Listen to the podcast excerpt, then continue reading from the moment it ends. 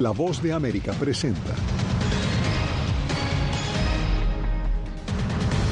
Desde Filadelfia, el presidente Biden contrasta sus políticas con las del exmandatario Donald Trump al celebrar el Día del Trabajo. Tras el fin de semana largo en Estados Unidos, para algunos viajeros el regreso a casa durará más de lo usual. Además, Miles de campistas quedan atrapados tras inundaciones por fuertes lluvias en Nevada. Y Rusia pide retenciones para retomar el acuerdo sobre cereales ucranianos.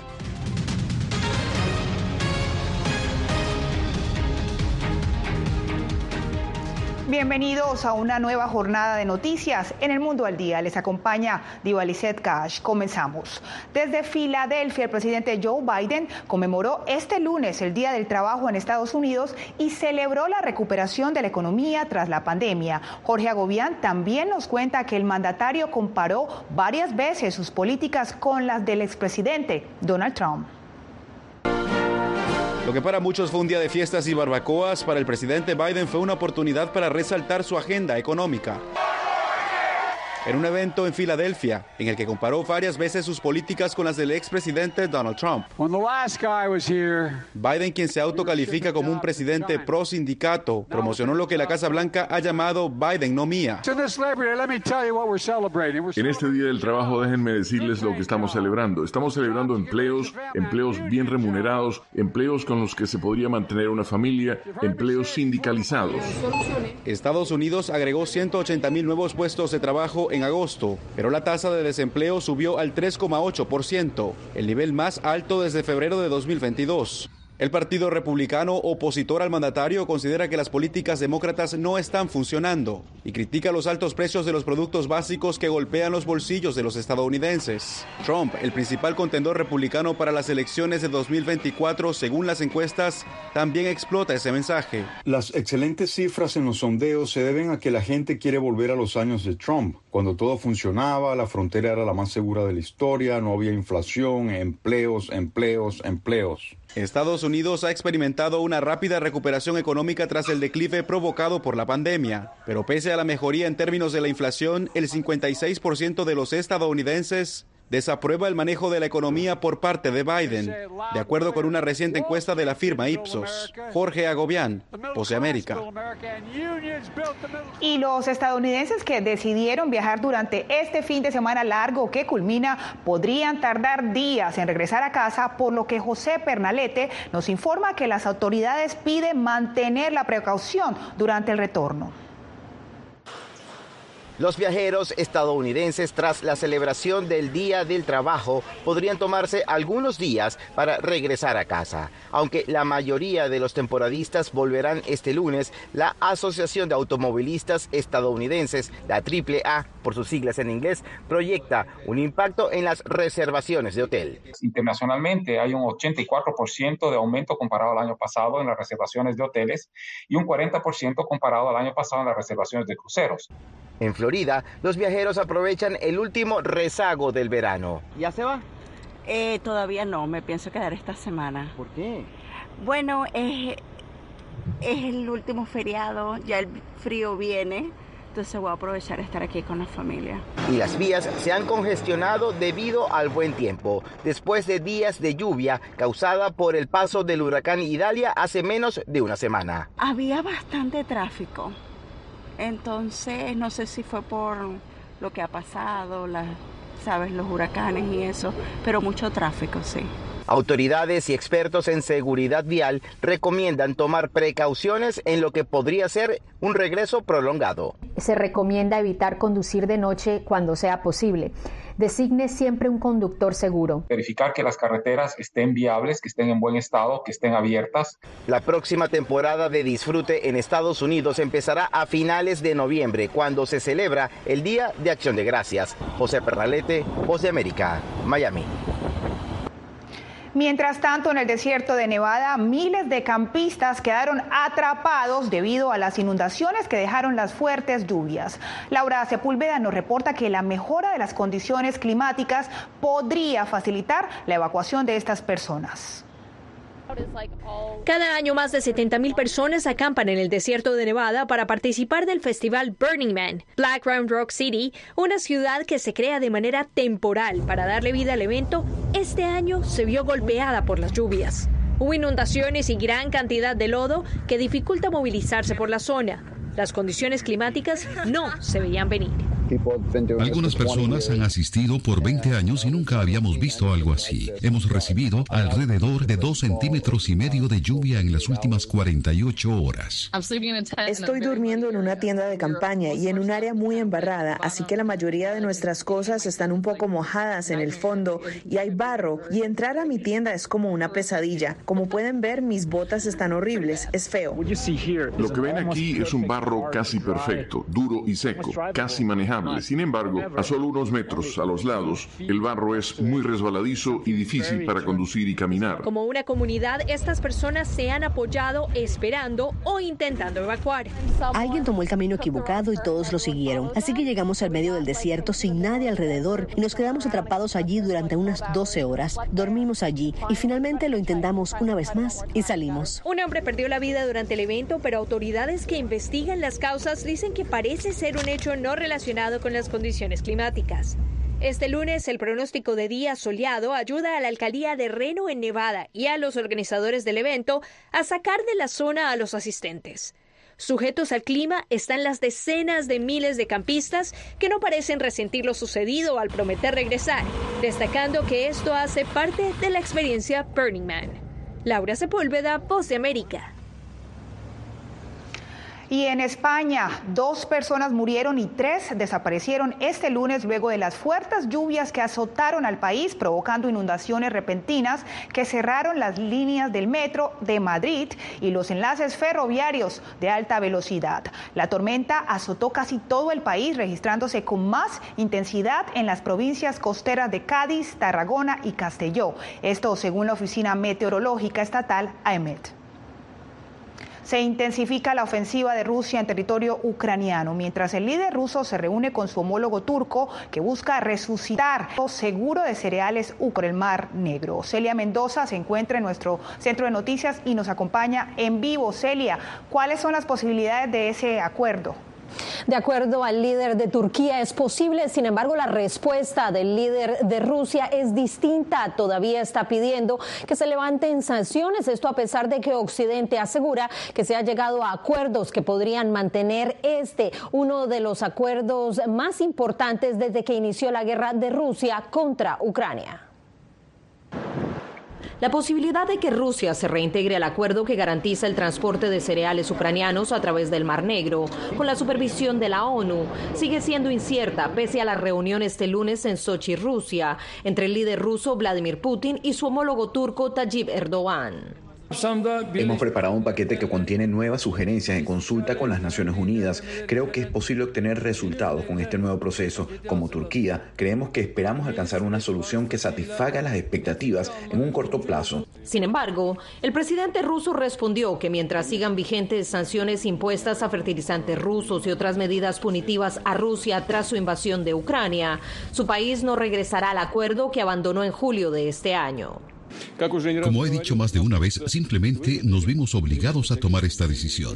Rusia se vio obligada a hacerlo, ya que los países occidentales bloquearon y siguen bloqueando el acuerdo sobre cereales en términos de garantizar el acceso de los productores agrícolas rusos a los mercados mundiales. Mientras tanto, la contraofensiva de Ucrania contra Rusia continúa tras el anuncio del líder ucraniano Volodymyr Zelensky sobre el nuevo ministro de Defensa. He decidido sustituir al ministro de Defensa. Oleksiy Reznikov ha estado a cargo de la guerra a gran escala por más de 550 días. Creo que se necesitan nuevos enfoques y otros formatos de interacción, tanto con los militares como con la sociedad en general. Ahora, Rustem Umerov será cargo del ministerio. De acuerdo a las autoridades ucranianas, en las últimas horas se registró un ataque con drones en la zona portuaria de Odessa, donde dos personas resultaron heridas. Mientras tanto, se reporta que Kim Jong-un podría estar viajando a Rusia para reunirse con Vladimir Putin, quien ha pedido comprar armas de Corea del Norte. Gracias a Celia Mendoza en vivo desde el Centro de Noticias de Voz de América.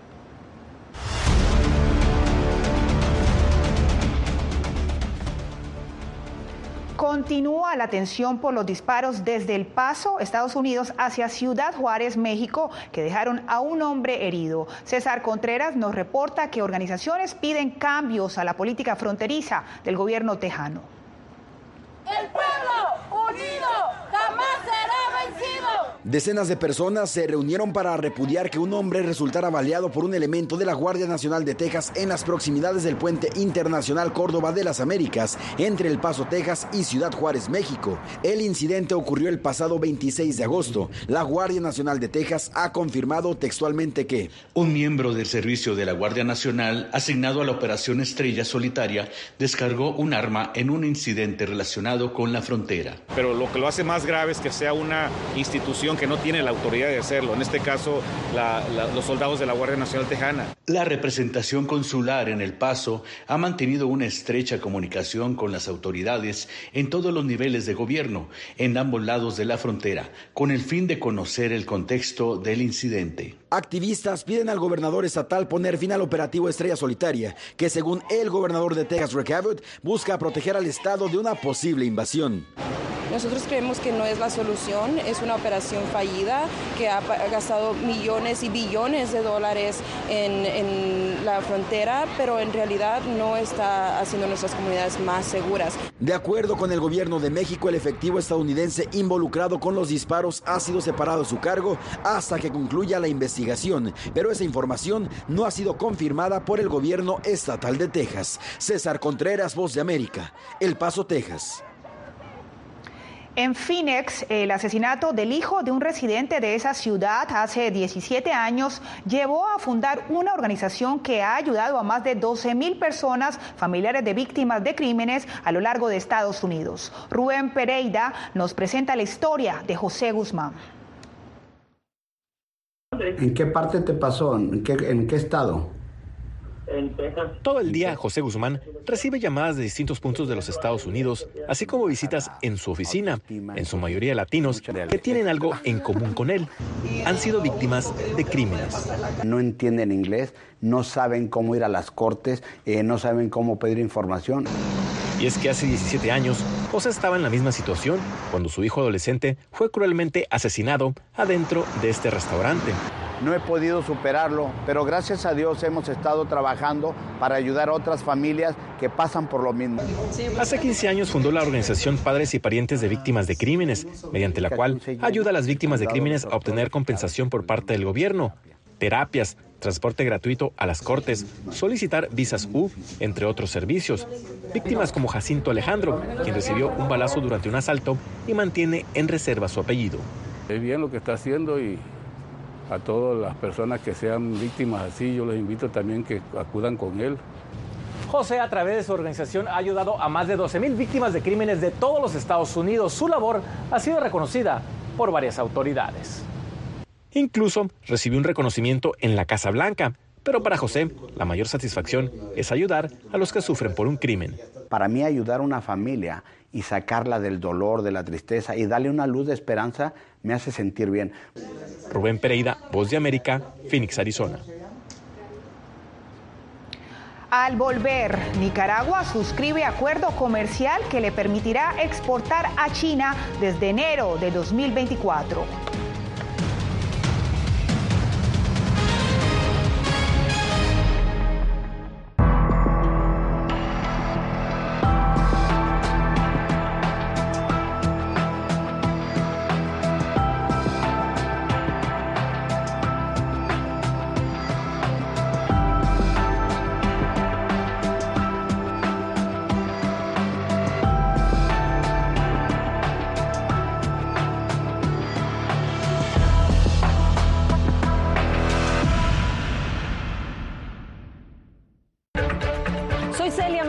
Corresponsal internacional de La Voz de América.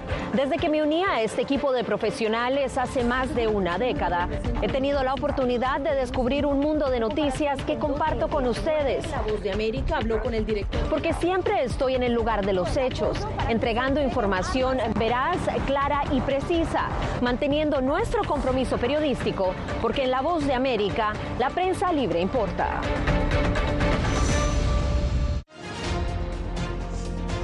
Actualidad. Que la inteligencia artificial va a estar presente en nuestro día a día. Intentan sacarse de encima a trabajadores.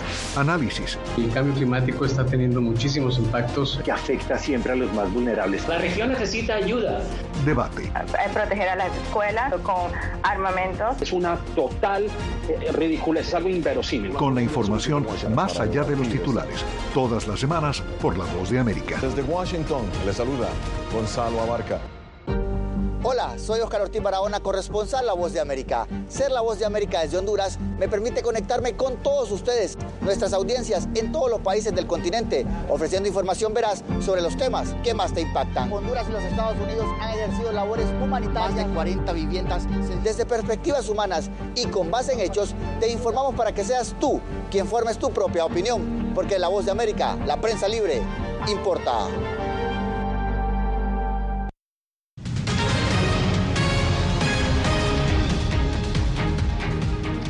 Nicaragua podrá exportar a China el 71% de sus productos tras un acuerdo comercial que, según analistas, busca un nuevo mercado para reemplazar a Estados Unidos, su principal socio comercial en la actualidad.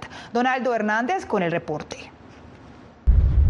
China abrió su mercado para que Nicaragua exporte más del 70% de sus productos a partir de enero de 2024.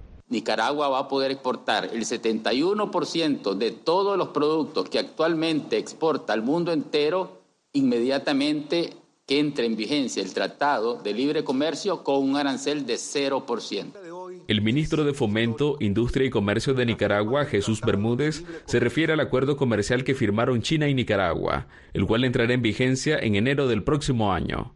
Laureano Ortega, asesor presidencial de su padre, Daniel Ortega, firmó el acuerdo en representación de Nicaragua.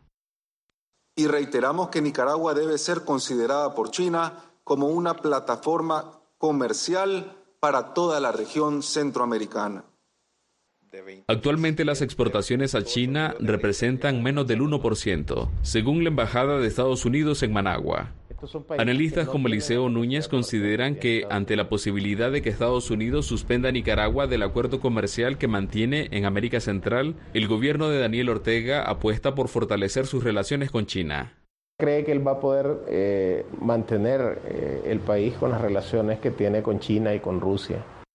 Estados Unidos es el principal socio comercial de Nicaragua, pero la apuesta del gobierno de Daniel Ortega es convertir a China en su principal aliado político y económico. Donaldo Hernández, Voz de América. ¿Cuánto afectarán los escándalos que enfrenta el presidente Gustavo Petro a las próximas elecciones regionales en Colombia? Expertos comparten perspectivas con Jair Díaz.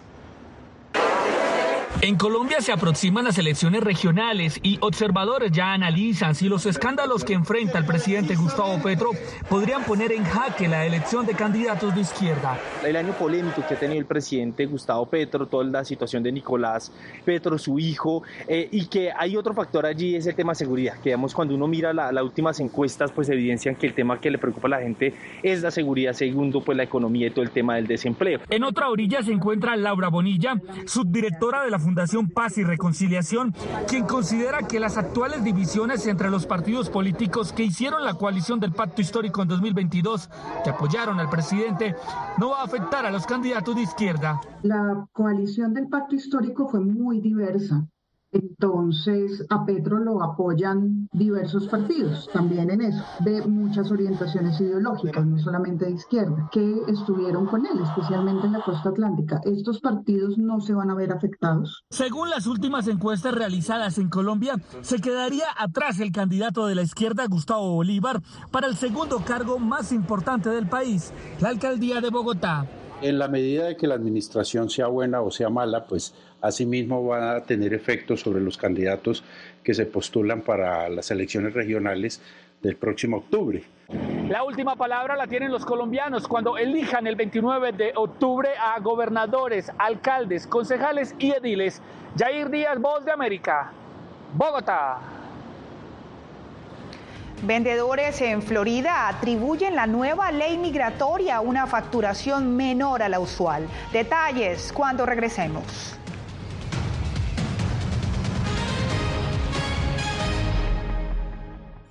Soy Belén Mora, periodista de La Voz de América. Como reportera y presentadora tengo la responsabilidad de acercarles las historias que se generan en Washington y que impactan tu entorno cercano.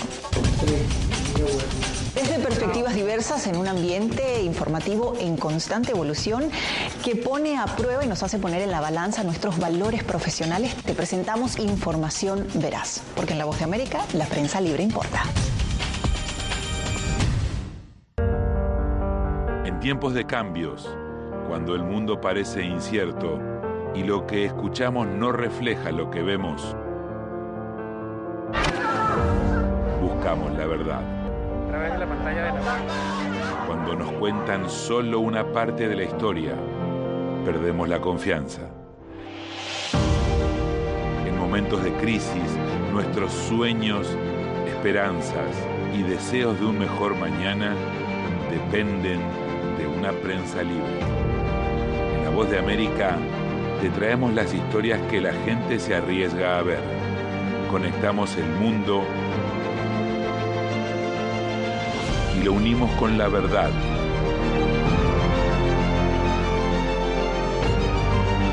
En La Voz de América te presentamos el panorama completo.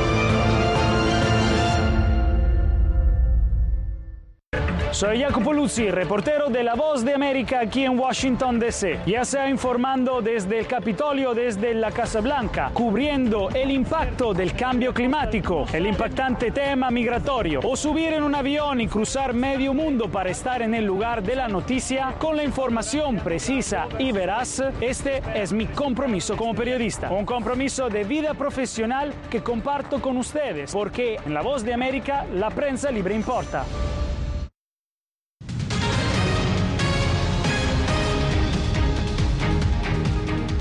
En Florida, vendedores ambulantes señalan que su baja facturación se debe al éxodo de residentes que han abandonado el estado tras la entrada en vigencia de una ley migratoria. Anthony Belchi nos cuenta.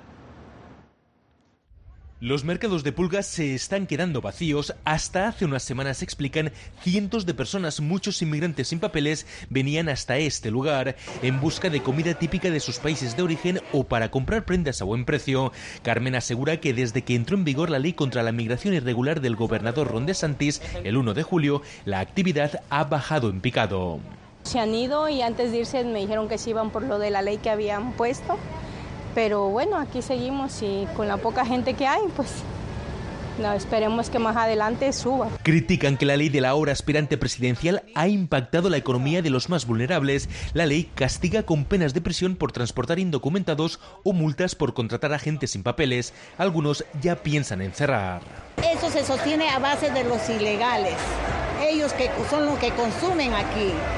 Y si no se fueran eso, se cierra el negocio. Creen que es una ley demasiado dura que está teniendo consecuencias gravísimas. La gente tuvo miedo y se fue. Los pocos que acuden también se dan cuenta de que aquí no hay el bullicio que siempre había. Me llamó mucho la atención, pero yo creo que sí es por lo de la ley, que la gente se ha ido, tú sabes, muchos mexicanos, a muchos nicaragüenses, hondureños, centroamericanos. Aún no hay datos sobre cuántos inmigrantes sin papeles habrían abandonado el Estado o cuál ha sido el impacto económico de esta ley. De Santis dice que la medida busca luchar contra el tráfico humano. Anthony Belchi, Voz de América, Miami. You're an all-star. Get your game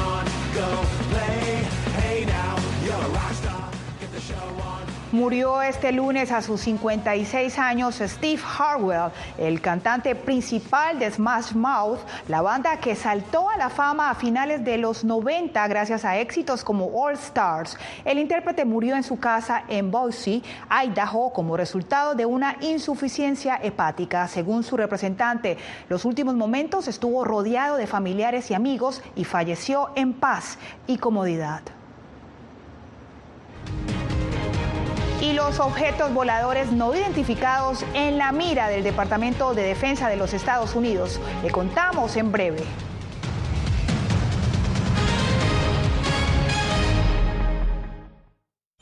Hola, soy Natalí Salas Guaitero, conductora de La Voz de América. Desde pequeña desarrollé un gran deseo por darle voz a aquellos que son invisibles por una u otra razón. Ya ha sido reforzada. Me enorgullece ser parte de La Voz de América, un equipo en el que la ética y la búsqueda de la verdad siempre son el norte.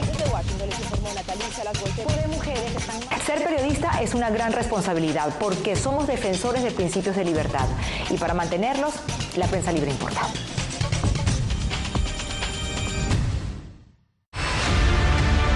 No concibo una democracia sin, sin periodistas. El libreto manda a un conflicto constante con la prensa independiente, con los medios de comunicación. Periodismo, la prensa libre importa, una coproducción de La Voz de América con nuestras afiliadas en la región. Se ejerció esta profesión con mucho eh, miedo. ¿Cuántos periodistas van muertos ya? Por decir la verdad. Disponible en vozdeamerica.com. Soy Fabiola Chambi, corresponsal de La Voz de América en Bolivia. Retratar la complejidad de mi país para una audiencia internacional le ha dado una nueva perspectiva a mi labor como periodista. Desde esa mirada descubro en el día a día que el trabajo que realizo en La Voz de América me ha permitido dar vida a los valores del periodismo profesional, aquel que les informa a ustedes, nuestras audiencias, con balance, precisión y profundidad, porque en La Voz de América la prensa libre importa.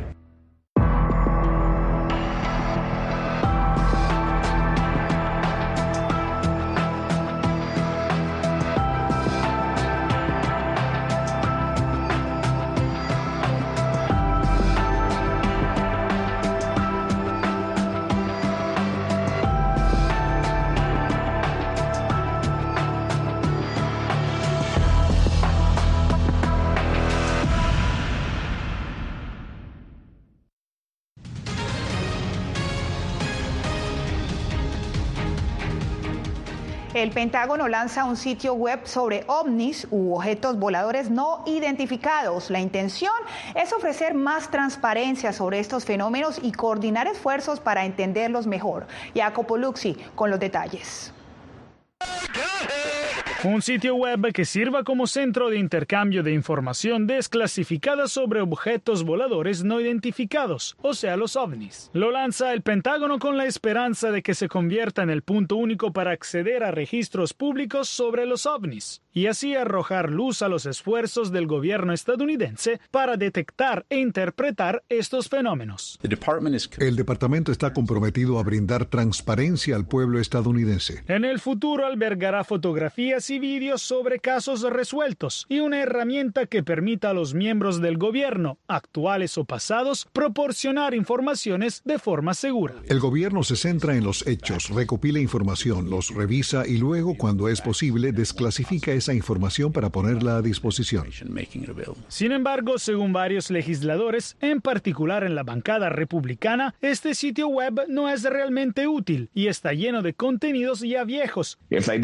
Si no existen, seguramente están gastando muchísimo tiempo, dinero y esfuerzo para evitar que veamos sus archivos. En julio, un exfuncionario de inteligencia estadounidense durante una audiencia en el Capitolio habló de un supuesto programa encubierto por el Pentágono de varias décadas para recolectar y reasemblar ovnis dañados. Información biológica vino con algunas de estas recuperaciones, no humana, y esa fue la evaluación de personas con conocimiento directo sobre el programa con las que hablé. Sobre estas acusaciones, el Pentágono afirmó que no ha descubierto nada verificable que fundamente lo que dijo el exfuncionario sobre el programa. Jacopo Luzzi, Voz de América, Washington. Y si tiene su teléfono a mano, está a punto de acceder a todo el contenido original de Voz de América. Escanee el código QR que está en pantalla y lo guiaremos a descargar nuestra app Boa Plus. Allí podrá ver no solo nuestras noticias, también las series especiales y los documentales exclusivos producidos por La Voz de América. Este lunes, cuatro astronautas regresaron a la Tierra tras permanecer seis meses en la Estación Espacial Internacional. Su cápsula SpaceX se lanzó en paracaídas hacia el Atlántico frente a la costa de Florida. El regreso a casa se retrasó un día debido al mal tiempo en los lugares de amerizaje, pero al final proporcionó un espectáculo en mitad de la noche cuando la cápsula atravesó el cielo sobre Cabo Cañaveral hacia un amerizaje cerca de Jacksonville. Y de esta manera nos despedimos por el día de hoy en el Mundo al Día. Les acompañó Diva Cash.